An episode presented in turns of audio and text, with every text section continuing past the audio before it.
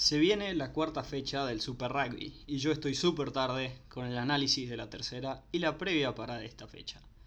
En el episodio de hoy vamos a hacerlo al revés, vamos a hablar primero de la previa y después vamos a hacer el análisis de la tercera, ya que probablemente, estando al día de hoy, interese más la previa de la fecha de este fin de semana. Pero antes que de arrancar a hablar de rugby, por favor, si te gusta el contenido que, producimos acá en, este, un podcast de rugby, considera suscribirte, darle un like, follow, todo para estar al día con el canal, ya que no tengo un esquema puntual para, para seguir. Así que la mejor forma de, seguir, de estar informado es suscribirse al canal. Sin dar más vueltas, larguemos a hablar de rugby. Se viene la cuarta fecha del Super Rugby. La fecha 3 fue, bajó un poco el nivel de las anteriores, venía haciendo fechas muy interesantes, particularmente la segunda fecha. La tercera bajó un poco el ritmo todos los equipos, que es entendible. Pero vimos buen rugby. Así que encarando la cuarta fecha, arrancamos ya ahora dentro de un par de horas. Arranca Highlander Rebels. Muy buen partido, un partido del viernes. Y Waratahs Lions son los dos partidos del viernes, si no me equivoco. Por lo menos horarios de Argentina. Eh, Highlander Rebels es un muy buen partido. Los dos necesitan ganar, particularmente Rebels si quiere mantenerse a tiro en la conferencia australiana. Highlanders probablemente quede afuera, no se los vio bien, pero obviamente van a querer ganar y algo tienen, son dos equipos que ninguno de los dos está muy bien, así que puede llegar a ser un, un duelo interesante. Dije, dije lo mismo de la fecha pasada, si no me equivoco, de perdón, del Seis Naciones, lo, que, lo pensaba así, de, Italia y Escocia. Pensaba que como los dos, ninguno de los dos estaba muy bien, puede ser un partido. Lamentablemente Italia y Escocia no fue muy divertido. Pero Highlander Rebels tiene la posibilidad así. Cuando hay dos equipos que no vienen muy bien, o es un partido feo o es un partido muy muy entretenido. Ojalá que sea la segunda. Rebels tiene las armas definitivamente para hacerlo un, buen, un buen partido, un partido interesante. Y Highlanders está en un momento de rearmarse, redescubrir a qué quieren jugar. De ahí Waratahs Lions. Waratahs viene mal, viene de perder, viene de jugar muy mal. Y Lions viene de buenos partidos por momentos, con un par de, de complicaciones por acá y allá. Pero como siempre, Lions va a depender un poco de su número 10. Pero yo creo que este partido los Lions va a ser superior a Waratahs yo creo que Lions es el equipo superior al, equipo de Australia.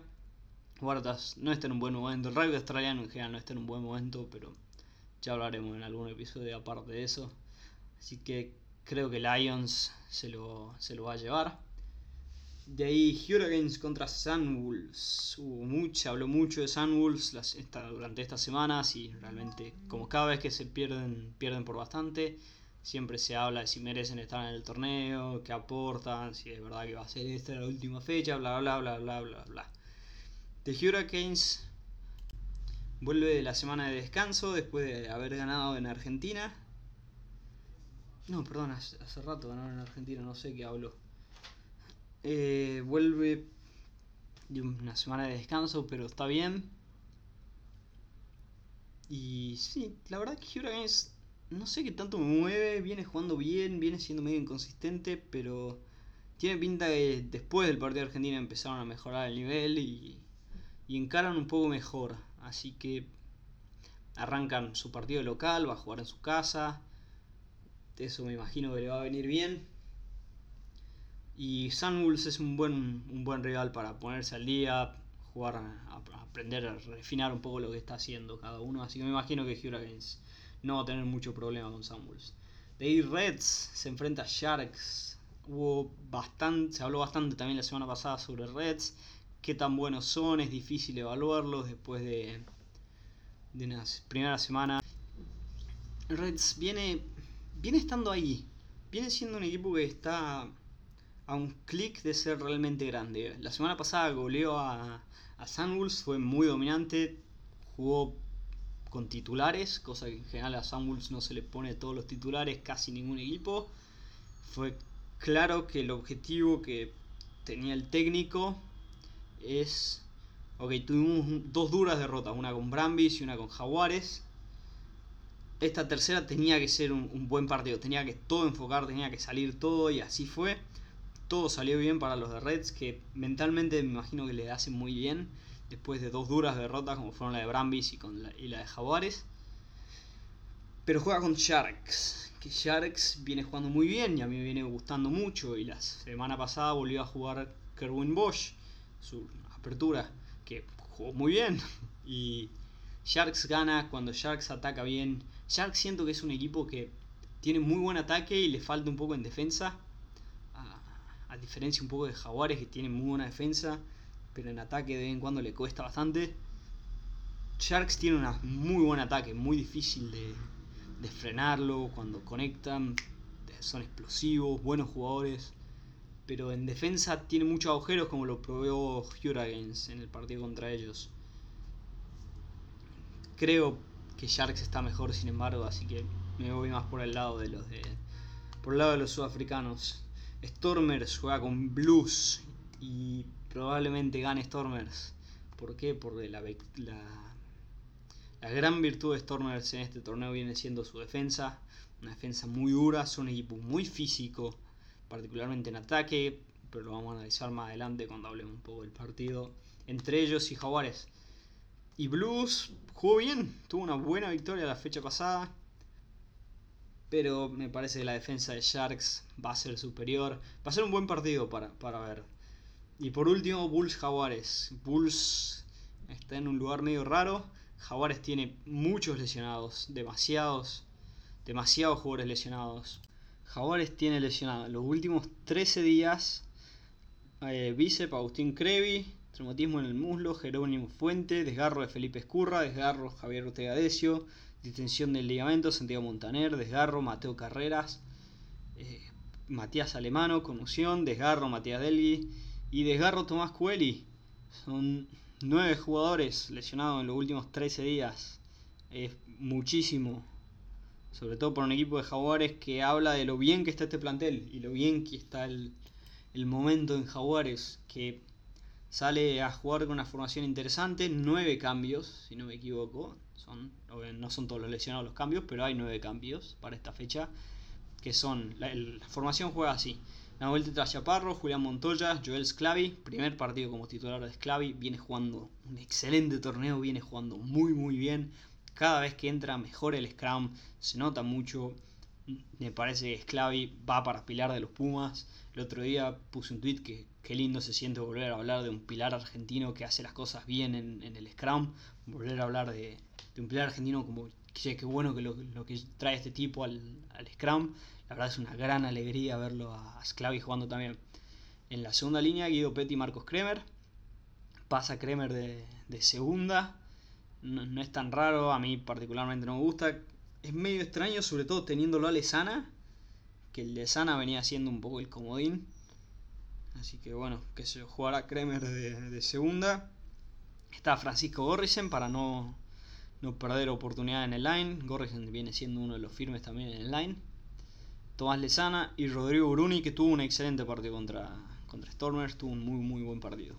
El número 9, Gonzalo Bertranú, y como se prestaron atención, eh, Escurra y Cubeli están los dos lesionados, los dos medios scrum, que normalmente se los considera el titular y suplente, están los dos lesionados.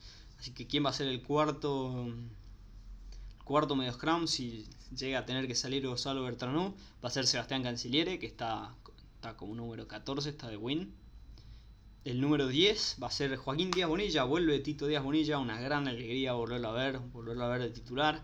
Me parece que la intención era meterlo en el partido pasado, pero como estaba muy físico, dijeron, ok, lo, lo guardamos, le, les hagamos un poco de tiempo. Viene bien, Miotti tenía que descansar. me hubiera gustado que le lleven también a Albornoz, pero bueno, ya no, no podían prever tantas cosas. Eh, Emiliano Boffelli con la 11, Jerónimo de la Fuente, Matías Moroni y Santiago Carreras de 15. Eh, vuelve Carreras de 15, Boffelli vuelve a la punta, Jerónimo de la Fuente vuelve como 12. Y los suplentes son Socino, Vivas, Marco Vivas, Santiago Medrano, Lucas Paulos, Bautista Pedemonte, Domingo Miotti, Juan Cruz María y Santiago Chugovares. Eh, Malía vuelve al banco, venía medio flojo, por momentos medio, es medio extraño, viene siendo medio inconsistente Juan Cruz Malía. Pero sí, interesante formación, buena, habla del buen momento porque yo veo, cuando veo la formación digo que esto es tranquilamente, puede ser una formación titular. Yo creo que le hubiera dado un poco de descanso a Marcos Kremer, le hubiera puesto a Lucas Paulo que venía jugando bien de, titular, darle oportunidad al pibe de, jugar de segunda línea y no, no lo comprometes a Marcos Kremer a jugar en una posición en la que normalmente no juega, pero que sé yo, que sabe más inteligente que yo, así que claramente hay un plan. Se le da un poco de descanso también a Maiko Vivas, que venía jugando bastante. Santiago Medrano tiene la posibilidad de debutar. No, perdón, Pedemonte tiene la, la posibilidad de debutar, me los confundí. Eh, estaría bueno verlo jugar un, poquito. Eh, Miotti, como dije, me gusta que le den un poco de descanso. Malía y Chocobares. Chocobares viene jugando bien. Cuando entró el otro día en el partido, y claramente jugó mucho mejor que en, el primero. Capaz que el primero fueron, fue eso, fueron los primeros del, ah, fueron los nervios del primer partido. No sé qué me pasa. Tengo que modular más. Eh, de ahí Bulls, el único que no tiene es su capitán, Burger Odengal. Baja muy importante en el centro de la cancha. Y vuelve Marco Van Staden, uno de los forward, que viene siendo históricamente muy bueno, el número 6. Va a ser un buen duelo con. con perdón, con Gorrison. De ahí, en general, las grandes no voy a ir por toda la línea porque me imagino que es difícil acordarse, eso después se lo ve un poco. ¿Cuáles son las figuras? ¿A cuál hay que ponerle el ojo si tengo que hablar así? La, pareja en medio, las dos es buena, Papier y Mornestein en general juegan muy bien. Obviamente el número 11, Roscoe Speckman, el ex jugador de Seven, tiene las rastas, es bastante fácil de identificar. Y el otro win, los tres del fondo en realidad son los tres muy buenos. Roscoe Speckman, Colonel Hendricks y Warren Warwick Gatland. Me sale siempre decirle Gatland es fácil confundírselo a los dos. Eh, Colonel Hendricks históricamente siempre jugó muy bien. A mí me pareció un win históricamente, sobre todo a nivel Super Rugby, nunca me pareció un jugador excepcional para llevarlo a una selección, pero siempre me, pareció un jugador que me gustó mucho, a mí particularmente, así que tomalo por lo que valga eso. Con esto me parece, da un poco para cerrar lo que va a ser lo que es la previa. Gracias por escuchar, si escuchas solo hasta acá pero ahora vamos a hablar un poco de lo que fue la tercera fecha, para poner un poco más en contexto lo que hablamos ahora acá en el principio, ya que le di un, poco de prioridad a esto sabiendo que estoy tarde con esto. Otra vez, disculpas por, por la demora. No sabía qué, qué, subir primero, si esto, el Seis Naciones, Superliga. Me mezclé solo y al final no subí nada. Pero la cuarta fecha, a ver, sí, larguemos. Cuarta fecha. Arrancaba con un buen partido, Crusader Highlanders. Ganó cómodo Crusaders 32 a, 33 a 13, perdón. Y fue un partido que de nuevo Crusaders desperdicia muchos puntos. Lo dije lo mismo la semana pasada. Crusaders había dejado pasar demasiadas oportunidades. Pero de nuevo volvió a ganar. Que importante, nunca es menor ganar y fue muy dominante. Todo lo poco que tuvo Highlander salió de Aaron Smith. Si no, Crusaders era muy superior y lo marcó la marcó y se notó la diferencia. Los puntos altos de Crusader fueron Jack Goodhue que la está rompiendo toda, está a un nivel altísimo el centro de los All. Tom Christie jugó un partidazo, el centro tuvo un try de hecho. Sigue jugando muy bien, siendo su primera temporada. Y George Bridge, el, win, Bridge, perdón, eh, subió mucho el nivel. Venía, venía estando flojo, así que bien por él, me imagino debe estar bastante contento Crusaders por la subida del nivel, pero se tienen que preocupar por esto de que están dejando pasar muchos puntos. Lo mismo pasó con en los últimos partidos, así que ojo con eso, ojo con Crusaders dejando pasar puntos. Ojo más adelante, incluso cuando lo empiecen a convertir, capaz que se vuelve demasiado para los rivales. De ahí seguíamos con Rebels contra Sharks, en lo que fue un partido medio aburrido, a pesar de que hubo bastantes puntos, porque Sharks fue dominante y cuando ponía un poco el acelerador le pasaba, se notaba la superioridad de Sharks, hubo varios tries muy lindos. Rebels parece que estuvo más cerca, pero en realidad fue un, try que lo pone sobre 24, tenía 7 menos. Estaba en 17 un, poco antes y hace un try de intercepción que justo, es muy gracioso que justo está el, el relator está comentando lo bien que está jugando Kerwin Bosch y justo le interceptan un pase largo. Me hizo reír bastante eso, no voy a mentir. Pero tuvo un muy buen partido Kerwin Bosch, estoy de acuerdo con el relator a pesar de esa intercepción sobre el final. Está jugando bien Sharks, se viene, se viene picante, viene mejorando el nivel. Y como dije un poco recién, se arma desde su ataque, están flojos un poco en defensa, tiene muchos agujeros, es fácil romperlo a veces.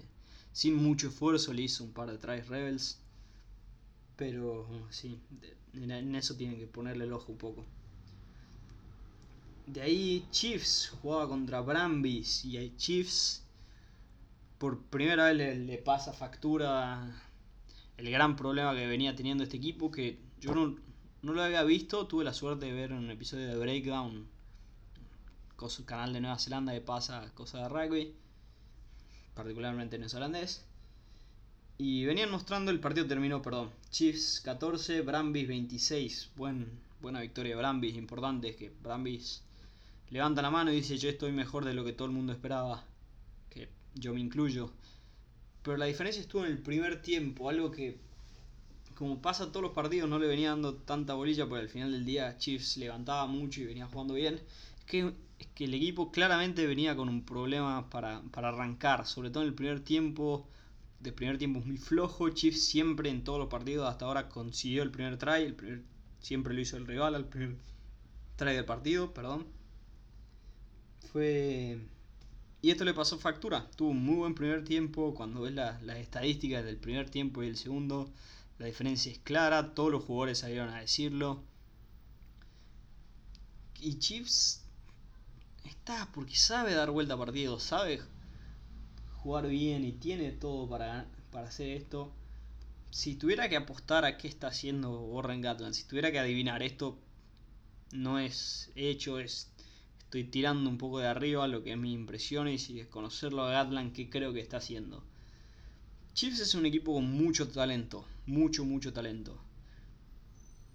Pero lo que tiene el Super Rugby es que hay un equipo que está muy por encima del resto, que es Crusaders. Es un equipo que, muy parecido a los All Blacks, sabe que te va a ganar, sabe que te puede ganar y sabe que no importa cuántos puntos estés, tiene la posibilidad de ganarte. Yo creo que Gatland se está enfocando mucho en enseñarles a ganar a su equipo, enseñarles a ganar a Chiefs. ¿A qué me refiero con esto? Que el enfoque está tan puesto en el segundo tiempo, casi como que Chiefs esperara estar abajo en el, primer tiempo, como van con poca gana y de ahí lo remontan. Yo creo que Gatland hizo esto hace poco en, Gales, enseñarles a ganar al equipo, enseñar a, saber ganar, a cerrar partidos difíciles. Y no me sorprendería que Gatland haya entrado directamente con esta mentalidad de este equipo has entrado con la mentalidad de decir, ok, tengo que enseñarles a ganar, porque para salir campeón del Super Rugby, probablemente le tenés que ganar a Crusaders. esto no es muy lejos de, la realidad. Si querés ganar en Super Rugby, o le tenés que ganar vos a Crusaders, o alguien le tiene que ganar a Crusaders en playoffs. Gatland, probablemente a nadie le gusta apostar a, ok, yo puedo salir campeón, sí, solo sí, otro equipo le gana a Crusaders, vos querés depender de vos, obviamente si alguien le gana, mejor todavía. Pero me parece que Gatland se está enfocando en eso, se está enfocando en enseñarle a este equipo a saber ganar, a saber ganar partidos difíciles, partidos complicados, partidos que salen de atrás. Y teniendo un equipo que en el segundo tiempo mejora muchísimo, es una muy buena señal para esto, para, para este coso, que, esta teoría que tengo yo. Puede ser que esté bien, probablemente no, no me sorprendería. Pero quién sabe. Al final del día, si Chiefs mejora su primer tiempo, sigue manteniéndose muy, muy peligroso. Reds le dio una paliza a Sunwolf 64-5. Lo pasó completamente por arriba, como dije. Reds venía de partidos complicados, partidos difíciles. Tenía que ganar. tenía que ganar bien para, para que no se caiga el equipo. Ganó de forma muy convincente, jugaron los titulares, los titulares se lucieron, había agujeros por todos lados, ganaron cómodos. No mucho más que decir de Reds. Esta semana es un test bastante importante para ellos. De Sun Bulls, lo de siempre, cada vez que pierde, todos los medios salen a decir, uh, Sun Bulls no se merece estar en la, en el Super Rugby, a pesar de que en la primera fecha ganaron, dieron la sorpresa y realísticamente nadie esperaba que le gane a Reds, sobre todo después de que, Reds pierda así con, con Jaguares, gana Argentina. Yo esperaba que se les coma en la cancha. Reds iba a tener toda la bronca, iban a salir a jugar a, a matar o morir y los mataron bastante tranquilo. De ahí Stormers contra Jaguares en un partido que terminó 17 a 7 a favor del local. Stormers se lo lleva se lleva un partido extraño, muy cerrado, muy físico, muy, muy físico. Es increíble la fisicalidad que le metió Stormers, que le mete Stormers, no solo en defensa, sino también en ataque. Jaguares estaba incómodo, se lo notaba incómodo. Y el partido realísticamente debería haber terminado 10-7. Hay un error tonto de Jaguares, una pelota que va al piso y Herschel Yankees hace una casi intercepción y, le queda regalado el try. Que sacando eso, que es un try bastante casualidad y, sin mucho difícil de predecir, no hubo mucho más oportunidades de ninguno de los dos equipos. Jaguares dejó pasar puntos bastantes veces por intentar marcar un try. Creo que podrían haber ido un poco más los palos, pero al mismo tiempo lo, mismo del lado de Stormers. Dejaron pasar un, un par de oportunidades de los palos para ir a jugar. Al final del día las dos defensas anduvieron muy bien. Que está bueno, está bueno para Jaguares que, que haya tenido así. Tuvo un segundo tiempo particularmente muy bueno, mejoró muchísimo. Y está, está ahí Jaguares, lo mismo. Siento, está jugando bien, no está jugando mal, no, hay que meterse demasiado en, en una pérdida así, es un partido complicado, justo viajaste a Sudáfrica se te están lesionando tus jugadores a los a lo pavos, así que eso tampoco ayuda. Pero bueno, eh, son cosas que pasan, son partidos duros. De vuelta, increíblemente físico y claramente Jaguar está sufriendo partidos físicos así. Por lo de Felipe Escurra, jugador alemano, Delgui, si no me equivoco, se lesiona en este partido, Cuberi también. Así que se están haciendo sentir el riol, como diría un amigo. Y por último, la fecha se cerraba con Bulls contra Blues, en un partido muy entretenido que se definió en el último segundo. Con Blues anotando un try en la última, 23 a 21, lo gana literalmente con tiempo cumplido. Marca el try, gana el partido. Blues se va muy contento. Lo que fue un partido tipo entretenido, pero ninguno de los dos mostró nada excelente. En Nueva Zelanda se festejó muchísimo la victoria de Blues. Los diarios, Breakdown, todos salieron a hablar muy bien de Blues, a pesar de que jugó, si no me equivoco, jugó con tres aperturas. Básicamente, en vez de nueve, tuvo una apertura, y la apertura que siempre juega, y el primer centro fue la apertura, lo cual es una locura pensando que tiene que llegar en Barrett, que en teoría es apertura, capaz que lo ponen de fullback jugar con cuatro aperturas en la línea sería realmente impresionante. Histórico probablemente, eso no tengo ninguna duda. Que, no sé, a mí me sorprendió bastante, no lo esperaba. No, no, lo logré analizar al partido para ver si realmente le funcionó. No tuve tiempo de verlo más que una vez, así rápido a la, la pasada. Pues estuve viendo un poco de seis naciones y otras cosas. No tengo tanto tiempo para repetir todos los partidos dos veces, me encantaría. Lo vi en, doble velocidad al partido, así nomás. Pero bueno, la verdad la fecha estuvo, como dije, bajó un poco el ritmo, bajó un poco el nivel. De vuelta, este episodio va a ser más corto de lo normal, con menos análisis de lo normal, pero lo estoy subiendo literalmente a último minuto. Me quedé sin tiempo para hacerlo y para hacer un mejor análisis. Pido perdón. El próximo... Eh, el análisis de la próxima fecha probablemente va a ser mejor, va a estar listo el lunes de esta semana. Eh, me comprometo a hacer eso sin, ninguna duda. Y le voy a pegar un ojo a, todos los partidos, lo voy a seguir un poco más de cerca. Porque bueno, el fin de semana largo acá en Argentina, así que estuve, estuve un poco flojo con eso. Muchas gracias por escuchar este episodio de un podcast de rugby. Considera suscribirte y comentárselo a alguien si te gusta este tipo de contenido o a alguien que le pueda gustar este tipo de contenido. Muchas gracias, nos vemos la próxima y que disfruten un buen fin de semana de rugby.